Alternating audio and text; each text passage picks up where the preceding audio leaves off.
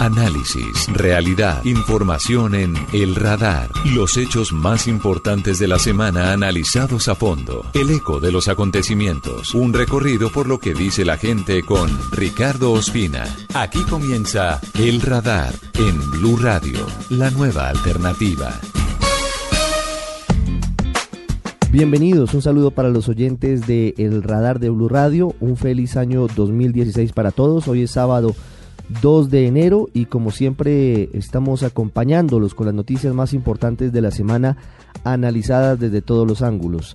2015 nos dejó muy buenas noticias, otras muy preocupantes y sin duda será recordado como un año que cambió el mundo en muchos aspectos.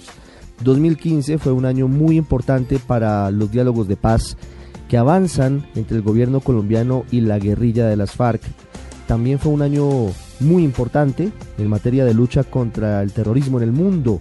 Se dio el surgimiento cada vez mayor de grupos islamistas en algunas zonas, sobre todo en Europa, que causaron terror y zozobra con ataques que dejaron centenares de muertos.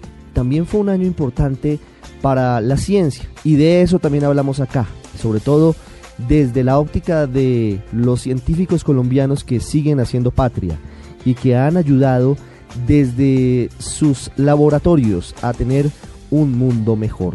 Gracias por acompañarnos en este recorrido por lo mejor de 2015 aquí en el radar. Así lo detectó el radar en Blue Radio. El 2015 comenzó con zozobra e incertidumbre. En la primera semana se produjo uno de los ataques más feroces de un grupo de extremistas en la ciudad de París. Fueron asesinados por lo menos 12 caricaturistas del semanario satírico Charlie Hebdo. Allí fue el primer campanazo que se dio en torno a este cambio de estrategia que tenían entre otros el Estado Islámico. Y sobre ese doloroso y preocupante asunto hablamos aquí en el radar ese 10 de enero, el primer sábado del año, con el embajador de Francia en Colombia. Creo que es muy importante para eh, nuestro país uh, mantener esa, esos valores de, de, democracia, de libertad de, prensa, de, opinión, de respeto a, al otro, de tolerancia. Y es por eso que eh, es muy importante que eso se, mantenga, la política de, de asilo, todo eh, esas cosas son muy importantes. Y creo que la, una de las mejores respuestas que podemos dar a, esos terroristas es mantener nuestros valores, mantener uh, nuestras prácticas de tolerancia. Hoy, cuando comienza apenas 2016, la situación política y económica en Venezuela parece comenzar a modificarse, parece iniciar un giro luego del triunfo del pasado 5 de diciembre en las urnas por parte de los opositores en las elecciones legislativas. Sin embargo, desde hace muchos meses hay varios problemas que afectan la vida de más de 30 millones de venezolanos. Uno de ellos es el desabastecimiento de productos básicos. La especulación y los precios disparados, además de la distorsión del precio del dólar y del bolívar, han llevado a potenciar esa situación. Por eso, el 17 de enero, Hablamos con eh, la líder política opositora María Corina Machado sobre esa preocupación latente de los venezolanos. Bueno, Venezuela hoy está viviendo una emergencia nacional. Yo sé que ustedes han visto las imágenes conmovedoras de, la población en colas interminables todos los días para comprar desde la leche, el azúcar, el aceite, la carne, las medicinas, los repuestos o el gas.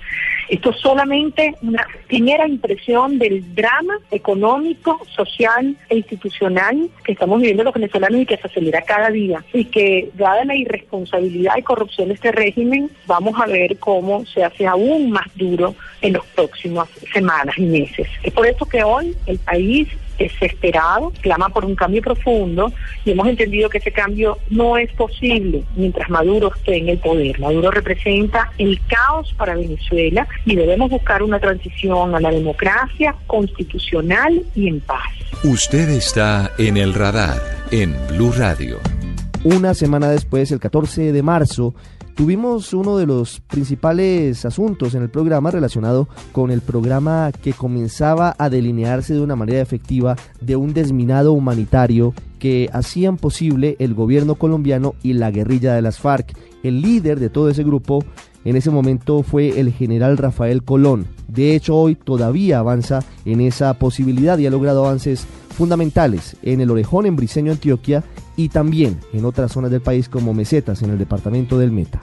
Bueno, nuestro sistema de información registra un alto número de municipios, cerca de 688, pero son que estamos verificando porque por el mismo conflicto armado no hemos podido precisar información. Entonces a nosotros nos llena de optimismo este, gesto que sale de la buena disposición de la mesa de negociaciones porque nos iría a permitir a nosotros lanzar una gran campaña Técnicamente, si me permiten la redundancia, en los procesos determinados que son bien complejos, están estudios no técnicos. Esos estudios no técnicos me van a permitir al programa y a la fuerza pública establecer una línea base nacional que precise dónde están las minas nosotros creemos y hemos una evaluación con la información que tiene el Ministerio de la Defensa, todas las organizaciones activas en frente al tema de las minas y los índices de ruralidad, los índices de conflictividad nos han permitido focalizar el problema en 102 municipios.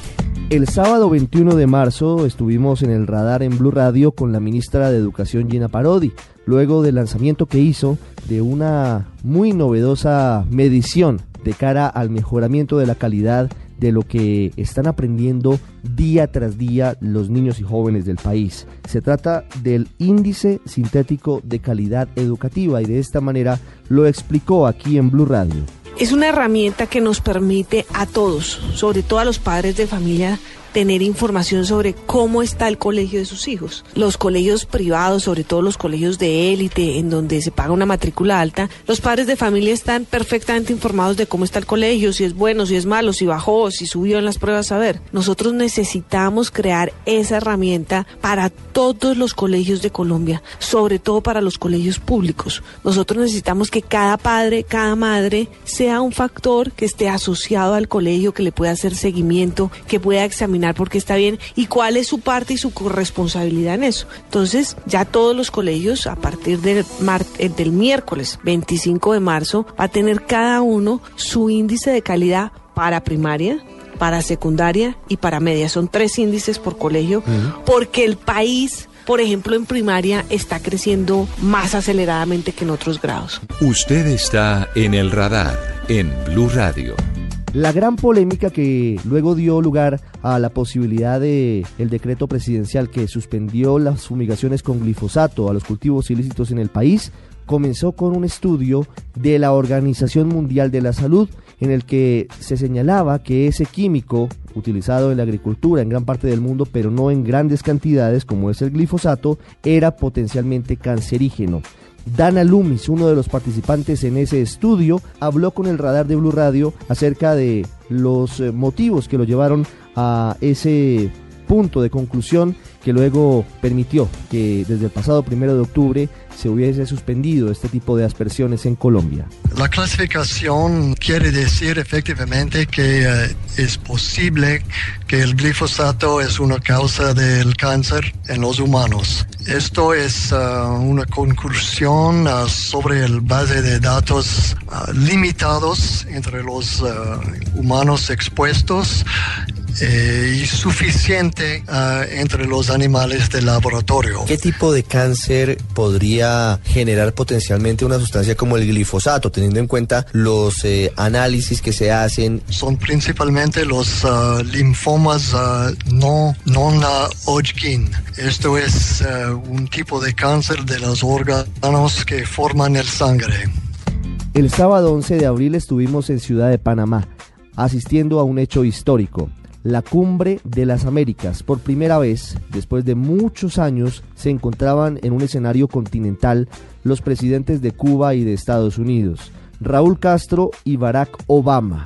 Ese día se dieron la mano y hablaron durante más de 30 minutos, en lo que fue un punto muy importante luego de que en diciembre del 2014 se hubiese puesto inicio a la normalización de relaciones en estos dos países luego de más de cinco décadas de Guerra Fría. Así registramos esa histórica cumbre de las Américas. Y Abraham Lincoln, otro hombre que también, fundador del Partido Republicano, gran patriota al que hizo mención mi querido amigo el presidente de Ecuador, Rafael Correa, gran estadista que por suerte pudo ganar la guerra de secesión, que fue además el basamento de la grandeza. minutos el recuento histórico de hombres importantes de la política estadounidense asesinados en las últimas décadas y en los últimos siglos. Abraham Lincoln y John F. Kennedy, Cristina Fernández de Kirchner, aludiendo además al inicio del bloqueo económico contra Cuba, que comenzó en 1962, siendo presidente el inmolado, asesinado John F. Kennedy. Este es el momento el que ustedes van a escuchar, tal vez más importante hasta este momento en la cumbre de las Américas. Raúl Castro, de corbata, sin el uniforme verde oliva que caracterizó a los barbudos como se conocieron, a los revolucionarios que bajaron de Sierra Maestra hace más de cinco décadas a tomarse el poder tras la salida del dictador Fulgencio Batista. Hoy no, hoy con una apariencia que sería más de un hombre otoñal. Estadista, Raúl Castro pronunció la que puede ser hasta ahora la frase de la cumbre. Escuchemos.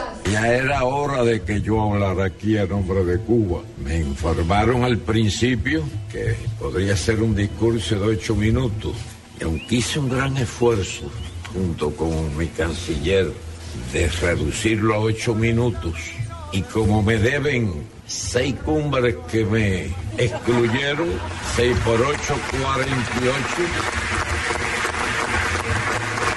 le pedí permiso, le pedí permiso al presidente Varela unos instantes antes de entrar a este magnífico salón para que me cedieran unos minuticos más. El sábado 18 de abril recordamos a uno de los más grandes en la historia de Colombia, al Premio Nobel de Literatura Gabriel García Márquez. Y lo recordamos a través de una de las personas que más lo conoció sin ser su familia y sin ser parte de sus amigos. Su biógrafo, Gerald Martin, habló sobre lo que recordó de ese gran colombiano, de Gabriel García Márquez, del hombre de Macondo y las mariposas amarillas. Macondo es un lugar universal. García Márquez inventó la primera eh, aldea global, por eso todos estamos interesados en él. Yo mismo la primera vez que leí ese libro me di cuenta de, su importancia y ahora tiene un significado eh, universal. Fue la experiencia más increíble de toda mi vida. ¿Te imaginas uh, estar hablando con García Márquez, escribiendo sobre el que tú piensas es uno de los dos o tres uh, novelistas más importantes del siglo XX? Es una cosa extraordinaria. Esa es la suerte que tiene Colombia, que tienen todos ustedes, ¿no? Les pertenece a ustedes. ¿Cómo conoció usted a Gabo? ¿Cómo empieza esta travesía? Fui a La Habana en el año 1990 para buscarle a Gabo. Pasé tres semanas buscándolo. Finalmente me dio 10 minutos el día 21 de diciembre de 1990 y fueron tres horas y al día siguiente me dio tres horas más y entonces ahí empezó todo. Usted está en el radar en Blue Radio. El sábado 2 de mayo hablamos en el radar aquí en Blue Radio con uno de los científicos más importantes en la historia del país, el neurocirujano Rodolfo Ginás, docente de la Universidad de Nueva York y uno de los principales asesores de la NASA. El doctor Ginás habló sobre la educación en Colombia y también habló sobre los avances que viene desarrollando desde sus laboratorios con tratamientos incluso muy esperanzadores frente a enfermedades degenerativas del cerebro. El problema que yo tengo con la educación, se lo puedo decir en dos palabras, yo le pregunto a un americano, a un francés, a un inglés, cosas que debían saber. Usted, sabe geografía, usted sabe historia, usted sabe matemáticas, la respuesta es, supe cuando estaba en el colegio, pero se me olvidó. Entonces, ¿qué pasa? Que se pierde una gran cantidad de tiempo porque la gente memoriza, pero no entiende la situación. Mi punto de vista, Dan, entonces, es que hay que poner educación en contexto, de tal modo que le sirva a la gente. Con respecto a Colombia, la educación de Colombia ah, y de los colombianos es no es buena. Es, bueno, puede decir que es mala, pero podría ser muchísimo mejor. Los maestros son personas que no son tan respetadas como debían ser. Es decir, es como que si estos maestros fueran simplemente cuidadores de niños. Problema social desde el punto de vista de no reconocer los maestros. Segundo, el pensum es, es ah, sumamente extraño. Es decir, la gente tiene que memorizar cosas que no van a entender. Yo, pero usted estuvo en el colegio durante 10 años. ¿Cómo es posible que le quede tan poco? A la gente le queda más o menos el 15% de lo que aprende. El sábado 9 de mayo tuvimos en el radar en Blue Radio un segmento muy importante dedicado a los soldados y a los policías que han sido víctimas de minas antipersona o de otro tipo de armas no convencionales en el marco del conflicto armado.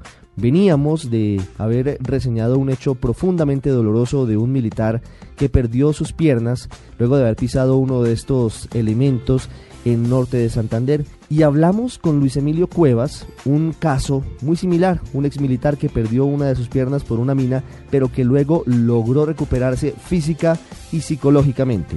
Tan solo con 18 años yo ingresé al ejército, a la Escuela Militar de Suboficiales, estando en ese batallón asignado al municipio de Ituango, en el departamento de Antioquia, y adelantábamos operaciones en contra del el Frente 18 de las FARC en ese bosque y en esa topografía, en medio de una de un combate, de un enfrentamiento contra guerrilleros de las FARC, activé un campo minado y pues como consecuencia de ese campo minado perdí la pierna derecha y quedé con una fractura múltiple en la pierna izquierda que pues por voluntad de Dios y por esfuerzo de los médicos no perdí las dos piernas. Y pues a partir de ese momento empieza totalmente una nueva historia, un nuevo Luis Emilio, una nueva historia de vida totalmente distinta a la que estaba proyectada hasta, hasta ese momento, porque en ese momento tan solo tenía 21 años y toda una vida por vivir por delante. El 16 de mayo hablamos sobre un derrumbe ocurrido en una mina ubicada en Marmato, en el departamento de Caldas. Esa mina reflejaba un poco lo que ha venido ocurriendo desde hace varios años por la falta de control en esos socavones en gran parte del país. Muchos de ellos son trampas mortales. Hablamos con uno de los sobrevivientes de este derrumbe que dejó varios muertos allí en Marmato. Jason Gutiérrez nos contó su historia. A eso de las nueve y media, nueve y cuarenta y cinco de la mañana, pues surge un corte de luz y pues no era normal, siempre que hay cortes de luz nos, nos comunican que va a haber corte de luz y no nosotros no ingresamos porque el 100% de la mina se, depende de, la electricidad, tanto para las motobombas que chican constantemente el agua como los motores que las turbinas que constantemente están eh, entrando aire. Se inunda la mina Ricardo, que no hubo mucho por hacer. Pues nosotros esperamos unos minutos porque pues, cuando pasa eso es porque es algo que en cuestión de, segundos vuelven y la, la, la, la la ponen, pero no, pues pasó ya mucho tiempo y esperamos ya demasiado. El nivel del agua subió y al hacer contacto con algunas partes de, de la tierra, pues se empieza a llenar demasiado y ya corrió pues el desastre sin dar tiempo pues a, salir algunos compañeros. Y no solamente fue eso, sino que también al no haber oxígeno, eh, las turbinas dejar de funcionar por la falta de energía, pues nosotros, a muchos compañeritos quedaron en, en la guía de salida eh, desmayados por los gases. El 2015 que acaba de terminar eh, tuvo varios episodios dolorosos en materia de desastres naturales. Uno de ellos, la muerte de más de 120 personas luego de una avalancha de gran magnitud que se presentó en Salgar, municipio ubicado en el suroeste antioqueño. El compromiso del gobierno fue en ese momento la reconstrucción de todo lo que se llevó la quebrada durante los próximos 365 días. Sobre ese plan, el reto que significaba, habló en el radar en Blue Radio el ministro de Vivienda, Luis Felipe Henao. Ya tenemos identificados cuáles son los lotes más cercanos o los lotes en los que podría construirse las viviendas. Una vez termine estos lotes, vamos ya a iniciar la contratación de todo una evaluación del sistema de gestión de riesgos para determinar si no van a, eh, estar afectados por una posible pues, otra avalancha o otro fenómeno natural. No queremos tomar decisiones improvisadas. Lo segundo es el tipo y la forma de contratación, cómo se va a desarrollar. Una de las lesiones de vida más importantes de esta semana fue llegar a visitar a Salgar y encontrar persona por persona con el ánimo y con la sonrisa de lado a lado diciendo que estaban felices porque estaban vivos y uno sabía que se le habían muerto dos, tres, hasta 17 familiares, pero con una vitalidad y una energía muy importante. El sábado 30 de mayo estaba en plena ebullición la campaña para la Asamblea Nacional en Venezuela y hablamos en una de esas manifestaciones públicas, políticas en la calle con Enrique Capriles, el gobernador del estado Miranda y quien ha sido uno de los más férreos opositores al régimen de Nicolás Maduro. Todo el mundo sabe qué pasó con la elección de Nicolás Maduro. Toda Venezuela lo sabe, el pueblo lo sabe. Nosotros somos unos demócratas y los demócratas es la única arma que tenemos es el voto, las leyes. Somos personas que estamos buscando un cambio institucional, democrático, pacífico, electoral, profundamente democrático y el gobierno ya sabemos cómo actúa. El cambio en Venezuela se inició el 14 de abril del año 2013, cuando casi un millón de venezolanos que habían votado por el presidente Hugo Chávez votaron por este servidor que le habla. Ese cambio en Venezuela, en mi opinión, ya es un cambio que estamos escribiendo todos los días, a pesar de las dificultades, a pesar de la, dura realidad que le toca vivir a, nuestros hermanos venezolanos, a, todos los que estamos en esta tierra hija de Bolívar. Mire, la oposición, a pesar de las circunstancias que tiene, que sufre el país, la oposición está en las mejores condiciones desde el punto de vista de apoyo popular para lograr ganar la Asamblea Nacional. Usted está en el radar, en Blue Radio. Un muy pesado lastre que aún hoy permanece sobre la conciencia y sobre lo que significa el papel de las fuerzas militares ha sido el de las ejecuciones extrajudiciales o llamadas falsos positivos, que son los homicidios de jóvenes, en la mayoría de casos vulnerables, de escasos recursos, que luego eran presentados como guerrilleros muertos en combate a cambio de permisos, a cambio de ascensos y a cambio de recompensas. Sobre esta muy dolorosa realidad y sobre los casos que ya avanzan en la justicia, habló el director de Human Rights Watch para América Latina, José Miguel Vivanco. La conclusión más importante es que entre el 2002 y el 2008 se produjeron más de 3.000 casos de falsos positivos, pero esos casos no estuvieron circunscritos, es decir, esos asesinatos a un par de brigadas. La evidencia demuestra que las siete divisiones con las que contaba el ejército de Colombia en esos años estuvieron involucrados en estos hechos. Es decir, el problema es generalizado, esta práctica escalofriante que refleja un desprecio a la vida humana y a la dignidad cometida por eh, agentes del Estado, por soldados, pero también por oficiales al mando de distintas brigadas, fue generalizada en distintas regiones del país. El problema es realmente mayúsculo y hasta la fecha han pagado por estos crímenes fundamentalmente soldados u oficiales de bajo rango, pero ningún general ha sido acusado formalmente por estos hechos. Solo en las últimas 48 horas la Fiscalía llamó a declarar a cuatro generales para que prestaran declaraciones libres sobre estos hechos. Ya regresamos a El Radar en Blue Radio. Volvemos con El Radar en Blue Radio. El sábado 4 de julio, cuando estaba terminando la Copa América de Chile, hablamos con una de las más importantes escritoras de ese país, además una destacada política.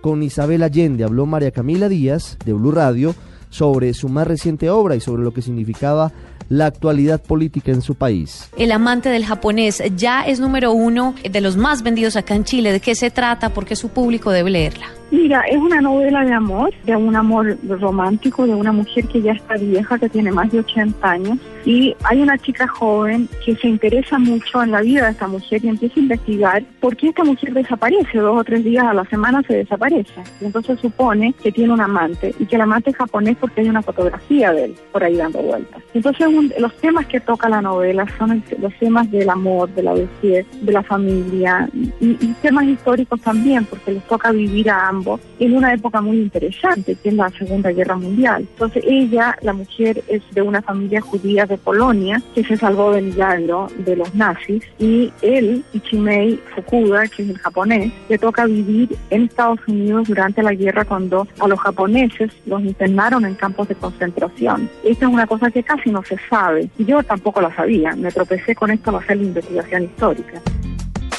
Este 2015 que acaba de terminar también fue muy importante para la ciencia y la tecnología. La misión Nuevos Horizontes que buscó llevar una sonda con cámaras y con la más alta tecnología a Plutón, al punto más lejano de nuestro sistema solar, fue exitosa.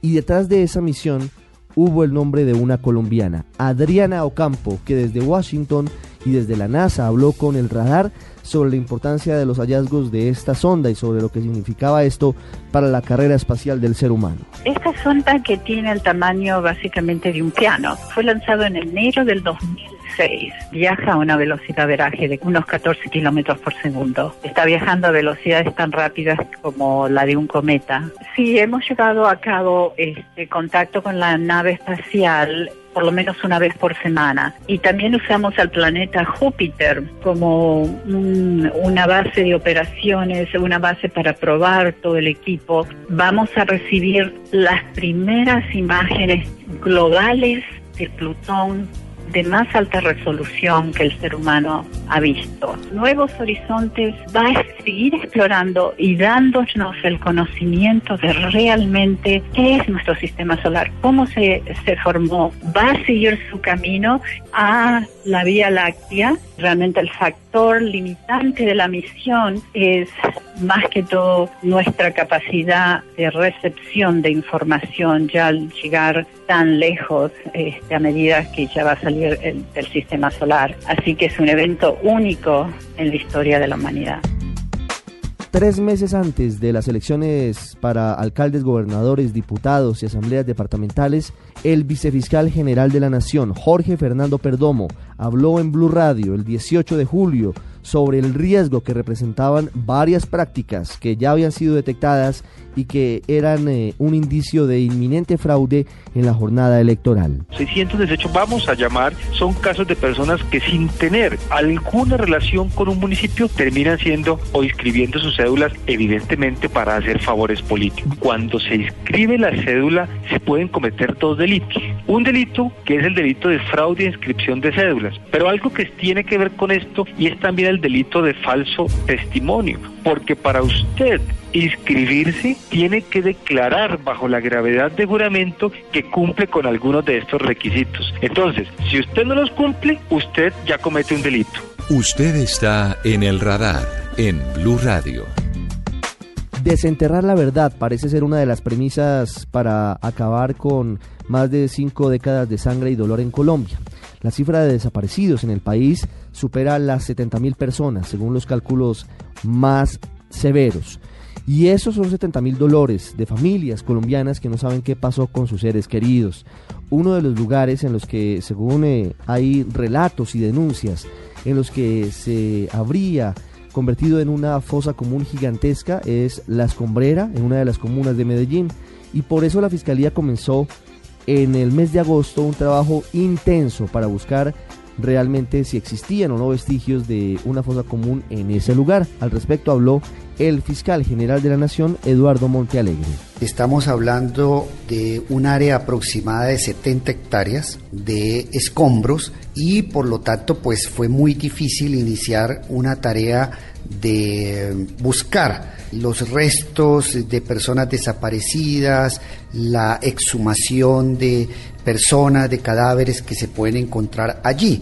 En la escombrera es muy posible que vayamos a encontrar víctimas de todos los actores del conflicto, no solamente de la guerrilla, sino también de las autodefensas, del paramilitarismo y muy probablemente también víctimas de desaparición forzada cometidos por miembros de la fuerza pública.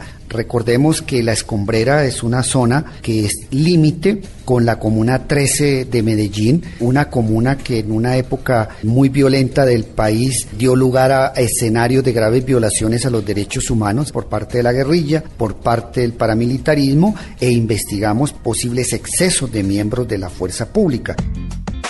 Desde Madrid, España, el 8 de agosto, habló el capitán Luis Lacasa, quien habló acerca de un hallazgo que parecía increíble comenzaron a aparecer restos de uno de los aviones de Malaysia Airlines que desapareció en el Océano Índico hace más de dos años. Habló sobre la probabilidad de que esto fuese real y la forma en la que eventualmente se encontraría su fuselaje los aviones tienen que tener mejores sistemas de, de poder ser localizados. Todos los aviones llevamos a bordo una baliza de localización de emergencia que se activa en el momento en que el avión eh, tiene un impacto y lo que hemos visto es que estas balizas de emergencia no son efectivas cuando el avión cae al mar y tampoco son efectivas en algunas ocasiones en que el impacto es excesivamente grande. La medida inicial que habría que haber tomado a raíz de este accidente habría sido el haber mejorado esas balizas de, de localización de emergencia de tal manera que cuando cae un avión al mar fueran eyectables y se quedaran flotando en el lugar donde ese avión ha caído al mar, que fueran más resistentes a los impactos, que eso es otra algo que también se ha demostrado en accidentes, en los últimos accidentes que hemos asistido en la aviación comercial, y luego también la otra posibilidad, y es que cuando se pierde el contacto con un avión, esas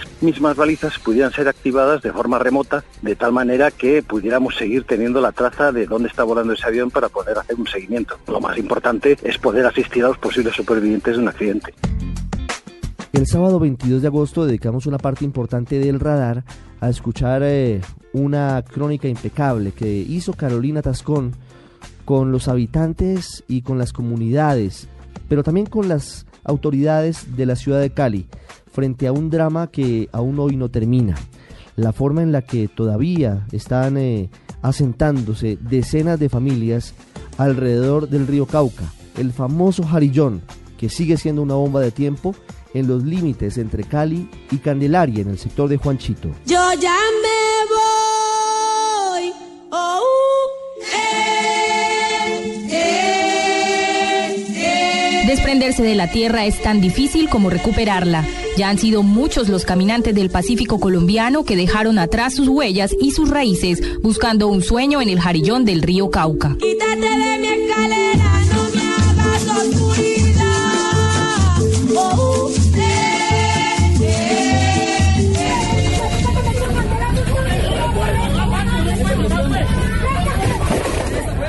8 de junio de 2015, las secretarías de Vivienda y de Gobierno de la capital vallecaucana destruyen ocho viviendas sobre el sector de Venecia y Las Vegas en el jarillón del río Cauca.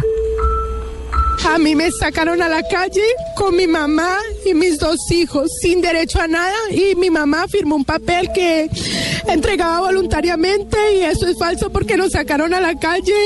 No quiero quedarme en la calle con mis dos hijos. Es que aquí no le daban tiempo a uno de sacar nada. Aquí iba a llegar y de entrar a la máquina y, y de una. Incluso la gente se paraban al frente de la puerta y, y, y no respetaban. Entre 1958 y 1962 se construye una barrera de protección contra las inundaciones del río Cauca, un afluente que maneja un caudal superior a 330 metros cúbicos por segundo, que ha llegado en temporada de lluvias hasta 1.500 metros cúbicos y que bañaba todo lo que hoy se conoce como Distrito de Agua Blanca. Hernando Devia, ingeniero ambiental de la CBC. El jarillón del río Cauca es la estructura más importante que tiene Cali, que es una estructura que defiende el 80% de la población de Cali de un momento crítico por una, una avenida de alto creciente del río. Ya tuvimos un susto en el año 2011. Aparte de eso, es la estructura que protege las, la planta de tratamiento de aguas residuales y la planta de producción de agua que abastece a Cali. El 29 de agosto Colombia comenzó a afrontar una crisis humanitaria severa luego de la orden que dio el presidente venezolano Nicolás Maduro del cierre de los principales pasos fronterizos con Colombia. Esto ocasionó un éxodo de miles de compatriotas que comenzaron a tener que vivir en albergues en la capital norte santanderiana. Hablamos a propósito con su alcalde, con Don Amaris Ramírez, acerca de esa situación que comenzó a afrontar con muchas dificultades. Pues la situación de los deportados en los albergues es una situación controlada. El problema está en los que están por fuera del albergue, Ricardo. Hay 2.300 eh, reportados por el puente, pero es que por el río, ante el susto, ante el pánico, ante el terror generado por este reyesuelo Nicolás Maduro, han pasado 5.000 personas. Entonces hay 7.300 personas que están buscando una solución y es muy difícil a nivel local buscar eh, la solución de esa manera. Y yo quiero decir otra cosa aquí en el radar, quiero denunciar algo. Localmente le venimos suplicando al gobierno venezolano. A nivel de educación he venido suplicando que me dejen pasar a 1.400 niños y jóvenes que viven en Venezuela y estudian pasando el puente, pasando el puente, estudian en nuestras escuelas y colegios públicos, porque en Venezuela no hay educación y la que hay no es de calidad. Hay delitos de lesa humanidad porque la educación es un derecho fundamental. O es que también va a decir ahora Nicolás Maduro que estos niños son paramilitares, son contrabandistas. Llamo la atención a nivel nacional e internacional para que le digamos a Nicolás Maduro que los niños hay que sacarlos del conflicto. Usted está en el radar en Blue Radio. El sábado 26 de septiembre desde La Habana hablamos acerca del acuerdo histórico que se dio entre el gobierno y las FARC, que fue un acuerdo de principios que luego fue implementado a lo largo de difíciles tres meses sobre el mecanismo de justicia que se aplicará en el marco de los diálogos de paz, no solamente para la guerrilla, sino también para los agentes del Estado y para los civiles. En un hecho histórico, en eh, el Salón de Protocolos del Laguito, uno de los sectores oficiales más lujosos de Cuba, se dieron la mano el presidente Juan Manuel Santos y el máximo líder de las FARC, Rodrigo Londoño Echeverry, alias Timochenko. En Blue Radio, en el radar, Juan Carlos Senao, ex magistrado de la Corte Constitucional, explicó los alcances de los acuerdos en La Habana. Este sistema que se llama Sistema Jurisdiccional para la Paz es un sistema judicial que va a tener a su cargo todo lo que es la imposición de sanciones a todas las personas que han participado en el conflicto interno colombiano. No solamente va a ser para la guerrilla, sino para los miembros, los agentes del Estado, fuerzas militares que voluntariamente quieran acogerse y decidan acogerse a este sistema. Todo va a depender de la verdad que se diga ante el Tribunal para la Paz. Si usted llega y dice la verdad, ese canal va a tener dos tipos de sanciones. Sanciones restrictivas de la libertad y sanciones restauradoras y reparadoras. La primera forma, que es restricción efectiva de la libertad, va a suponer mínimo 5 a 8 años para efectos de eh, tener una restricción de libertad de domicilio y de libertad de movimiento. Además de eso, va a haber la parte de la sanción restaurativa. Son sanciones donde se va a poner a que las personas que han sido sancionadas vayan a tener que realizar obras en favor de la comunidad. El segundo canal o la segunda vía es a los que dicen mentiras. Esta gente va a tener unas sanciones que ahí sí son de prisión, cierto que puede llegar a ser hasta de 20 años. Usted está en el radar en Blue Radio. El sábado 10 de octubre, a propósito de una sentencia que fue proferida por el Tribunal de Justicia y Paz de Medellín, se revivieron muchas heridas en torno a la masacre de El Aro en Antioquia, cuando el gobernador de este departamento era el expresidente Álvaro Uribe, quien eh, a propósito en esa sentencia era citado para que se enviaran copias con el fin de que fuera investigado por posible omisión dentro de estos hechos. Hablamos ese día, el 10 de octubre, con un sobreviviente de esta matanza. En ese entonces tenía 10 años. Recuerdo que fue una masacre violenta, el cual no la esperábamos. Nos tocó desplazarnos, dejaron ir las meras mujeres. Recuerdo que mi madre salió con las, con mujeres, con los hombres que estaban en qué lugar quedaban y nos separábamos los unos de los otros sin saber si estaba vivo, si estaba muerto, porque ellos los dejaban allá. A uno los ponían a recoger las, las reses, las bestias, y a otros los ponían a cocinarles a ellos allá en el mismo pueblo. Aproximadamente eran 150 y ellos estuvieron en el pueblo cinco días. Estuvieron cinco días en el pueblo y no llegó la policía y no llegó el ejército y no llegó nadie a confrontarlos. No, nadie. Un helicóptero ah, asentó dos veces en el pueblo, pero antes era como a apoyarnos a ellos. Algunas personas dicen que ese helicóptero le prestaba servicios a la gobernación de Antioquia. ¿Usted ha escuchado algo en torno a esa posibilidad? Pues eso sí, sí he escuchado, el cual de eso nadie estará seguro, como le digo, porque, porque él era un helicóptero negro, pero no sabíamos de quién. Se ha hablado acerca de la posibilidad de que haya civiles o incluso mandatarios locales o regionales de Antioquia involucrados en esa masacre por acción o por omisión. Sí. ¿De quiénes se habla? Involucrados, así como de la nación, sí hay un poco, pero no, no, no, no me acuerdo del nombre en estos momentos. Desde hace varios meses viene afrontándose una difícil situación financiera y de otra índole en el Hospital Universitario del Valle. En el que hasta hace algunos días renunciaron los médicos, los especialistas y solamente se atendían urgencias. Al final hubo una inyección de capital de manera urgente por parte del gobierno nacional. Pero el 17 de octubre hablamos con Denis Silva acerca de la difícil situación que se vivía y aún hoy se vive en el principal centro asistencial de carácter público del occidente del país como si se hubiera habido un, vendaval y arrasa con todo. Acompañamos al ministro en muchos temas que ha hecho bien, pero no podemos seguir negando la crisis de la salud. Eso es evidente, no solamente en, el cierre de hospitales, de clínicas, la crisis es enorme con la liquidación de Capricorn, el grupo Saluco que, que pronto se liquidará, los enormes problemas que tiene la nueva EPS, el no pago de Comeva que nadie quiere atender a los pacientes de Comeva porque no pagan, los problemas financieros que tiene el grupo eh, Confenal hay una crisis enorme, enorme. La situación es compleja, es que no tienen capacidad instalada, no tienen la red, la, red que, con la que cuentan las EPS, los, contratos los firman por dos, tres meses, cuatro meses, no le pagan a, las IPS, generan convenios con unas nuevas EPS y esto genera barreras no solo para los, que viven con enfermedades de alto costo, sino para todos los ciudadanos. El 24 de octubre dedicamos gran parte del radar aquí en Blue Radio a hablar sobre uno de los más importantes hallazgos de la justicia en este 2015 que acaba de terminar.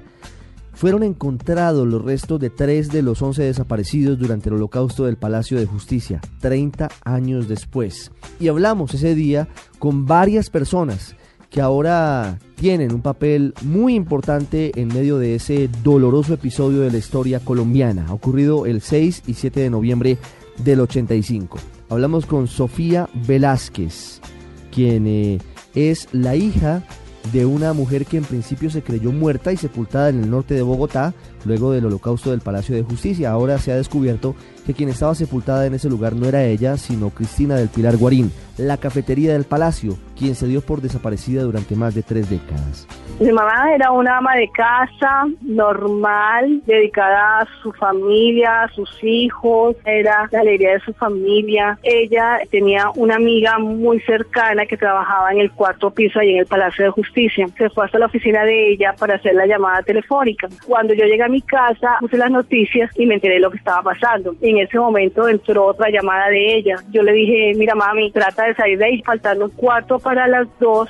Fue la última llamada. Me dijo, ya no puedo seguir hablando y me tiró el teléfono mi papá dispuso una cantidad de gente para que lo ayudaran a buscarla, la buscaron por hospitales por todos lados. Finalmente él lo llamaron el domingo a decirle que ya habían encontrado el que parecía ser el cadáver de ella. Cuando yo llegué había un salón lleno de cadáveres, bolsas por todos lados, eso estaba lleno. Cuando el señor me va abriendo la bolsa y lo primero que saca es el zapato que ella tenía y luego me saca un pedazo de, del pantalón que tenía y abre así la bolsa y veo que era algo no creo que mayor de un metro, completamente calcinado y supuestamente por ese zapato y ese pantalón pues deducían que esa era mi mamá y así quedó, nos entregaron ese cadáver y la enterramos el martes 12. También hablamos ese día con Eduardo Matson Ospino. Él era un joven e inquieto estudiante de Derecho de la Universidad Externado de Colombia cuando ingresó ese infausto 6 de noviembre del 85 al Palacio de Justicia. Eduardo Matson fue torturado por integrantes del ejército en esos días asiagos y así contó su historia. Es que esto no es un problema solamente del Ejército Nacional. Aquí está pasando de agache la policía y también la guerrilla del M-19. Y a las 11.15 nos cogió la balacera. De ahí el ejército nos rescata, me llevan a, la casa del florero, también somos sometidos a vejámenes, me daban golpes por los títulos, por entre las piernas agachados, con las botas, me golpeaban con la culata, me golpearon con la antena del radio, porque yo miraba a ver qué era lo que le ocurría a Yolanda. Lo llevaron al Charri Solano, que es la Brigada de Inteligencia Militar, y ahí luego fue otra tortura más cruel. Me esposaron las manos, me pusieron un madero pesado en, las, en, los brazos, me giraron para desorientarme, prendieron material vegetal, creo que es el con mucho humo para tratar de asfixiarme. Después me saca, yo pensé, ah, me pusieron un arma en la cabeza y en la espalda, fría, muy fría. Y, yo pensé que me iban a matar. No, no, la verdad no, no daba cinco por mi vida. Yo siempre dije que mi papá había sido magistrado y que yo era amigo de, del hijo del general Maza Márquez, Miguelito, y, y confirmaron y me pidieron disculpas. Me robaron el reloj, en San Victorino y después mi vida fue tormento. El sábado 31 de octubre hablamos aquí en el radar sobre la forma en la que se adelantaría la eventual verificación de un cese al fuego bilateral entre el gobierno y las FARC, sobre la forma en la que eventualmente la guerrilla se concentraría en algunos puntos de Colombia y haría la dejación efectiva de las armas. José Vallardi, exministro de la Defensa de Uruguay, es el delegado de UNASUR para este proceso y nos contó detalles de cuál era su trabajo y cuál será sobre todo su papel hacia el futuro. En primer lugar, está claro que las partes tienen acuerdo en que haya un despliegue de observadores, despliegue civil, no tipo cascos azules armados, sino un despliegue de civiles que tendría un nivel de verificación a nivel nacional, un nivel de verificación a nivel territorial y un nivel de monitoreo constante a nivel de las zonas en las que se vaya a dar el proceso de despliegue territorial. Y en ese sentido, también hay acuerdo en que sea tripartito, que haya este, observadores que provengan de la zona de, gobierno, observadores que provengan de la zona de la FARC y observadores internacionales en cada uno de los niveles. Esto tendría entonces un nivel de verificación nacional, un nivel de verificación en, en zona de territorio y un nivel de monitoreo ya en las zonas en las que haya este, particularmente despliegue de efectivos este, en el marco del cumplimiento de lo que es el cese al fuego y de este proceso de dejación de armas y de desmovilización. Usted está en el radar en Blue Radio.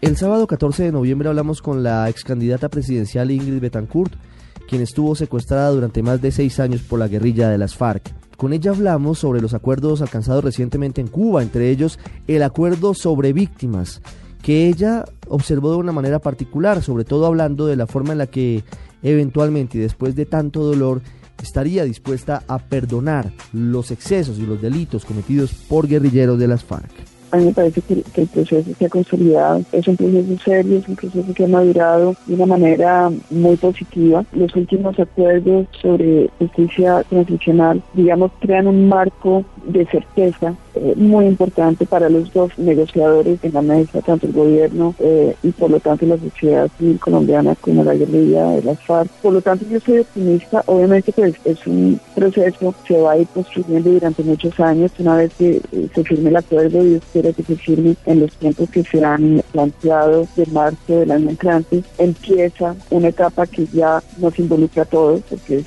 un, una etapa en la cual las FARC tienen que entrar a hacer política y por lo tanto tienen que entrar a, a desmovilizarse, a entregar las armas, a, a hacer una, una transición de una organización militar a una organización política, con ideas, con programas, con líderes, con candidatos, y eso obviamente pues nos va a afectar a todos. Dentro de esa perspectiva, pues yo bastante. El sábado 28 de noviembre la noticia más importante en el mundo era sin duda lo que significaban los ecos luego de la victoria en las urnas de Mauricio Macri en la presidencia argentina, luego de más de una década de mandato de izquierda en cabeza de los Kirchner. Miguel de Luca analizó lo que significaba esa victoria y lo que vendría no solamente para la Argentina, sino también para América Latina. Bueno, uno de los pocos anuncios que hizo en materia de política exterior tiene que ver con una postura más crítica, por ejemplo, respecto de Venezuela y de cuestiones que tienen que ver con la relación a nivel Mercosur. Lo que sí me queda claro es que podrá significar un, un nuevo tipo de realineamiento, por lo menos respecto de gobiernos tales como los de Venezuela, Ecuador o Bolivia, ¿no? Me parece que en ese sentido va a tener una postura más crítica o podríamos decir respecto a esos países eh, y muy probablemente tenga una mejor sintonía con el gobierno actual, por ejemplo, de, Colombia o con otros gobiernos eh, de centro izquierda, pero más moderados, como podría ser el caso del gobierno de Michelle Bachelet en Chile, el, gobierno de Tabaré Vázquez en Uruguay, hasta inclusive el de Dilma Rousseff en Brasil. Usted está en el radar en Blue Radio. El 5 de diciembre estuvimos en directo desde Caracas, siguiendo paso a paso las elecciones legislativas de ese país, que a la postre dieron una contundente victoria a la oposición a la Mesa de Unidad Democrática. Unas horas antes de esa jornada histórica en las elecciones, estuvimos en el radar en Blue Radio con Eugenio Martínez, uno de los hombres que más conoce el sistema electoral venezolano, quien nos explicó de qué manera podría darse una victoria absoluta de los opositores. Se veía muy poco probable lo que luego efectivamente sucedió. Las encuestas no predicen el futuro, sin embargo, eh, la mayoría de los estudios de, opinión pública sugieren que la primera probabilidad de triunfo la tiene la, oposición venezolana. No obstante, el sistema electoral que, tenemos provoca que la diferencia que se estaba viendo en las encuestas de voto nacional o en estudios de opinión pública nacional no se vaya a ver reflejado de esa manera en la asignación de, de que se, que se va a hacer el día de mañana. De hecho, cerramos la última semana eh, previa a las elecciones con varias encuestadoras hablando de más bien de un escenario de cabeza a cabeza entre chavismo y oposición, en el sentido de que el chavismo ha tratado, se ha tratado de recuperar en cinco circunscripciones claves, porque solamente en cinco circuitos se van a escoger 15 diputados y simplemente ganando esos cinco circuitos podría tranquilamente estar equilibrando la balanza en cuanto al número de, de, curules que, que se han asignado. No obstante, a pesar de lo injusto que puede ser el sistema para quien adversa al Ejecutivo Nacional en Venezuela, la primera probabilidad de triunfo es tener al menos la mayoría simple, es decir, la mitad más uno de los diputados es de la, es de la oposición venezolana. Y hace tan solo unos días hablamos aquí en el radar en Blue Radio de manera extensa con el ministro de Salud Alejandro Gaviria acerca de las peleas que estuvo cazando durante el 2015, la mayoría de ellas con un resultado victorioso para él, pero que en el fondo lo que tenían era una defensa por los derechos fundamentales de muchos colombianos. Este fue un debate complejo. Yo creo que el país de pronto no conoce que Colombia realizó la primera eutanasia legal de América Latina. O sea, fuimos pioneros, casi vanguardistas en este tema yo creo que eso también es importante. Usted menciona a Carlos Gaviria, que en paz descanse, ¿no? Hace eh, más de una década, como usted bien lo dice, él había traído a cuento el siguiente argumento, y lo pongo de manera casi silogística. Él había dicho, hay valores que entran en conflicto en nuestra Constitución. Uno es la defensa de la vida, pero también hay otros dos valores, la defensa de la dignidad humana y la defensa de la autonomía individual.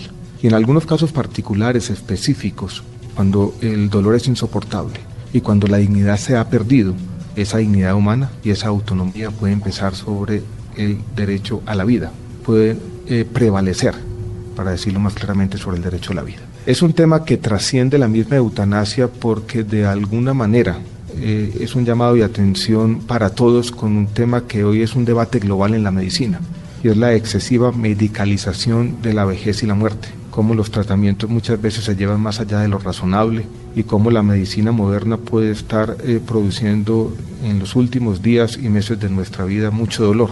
El radar en Blue Radio.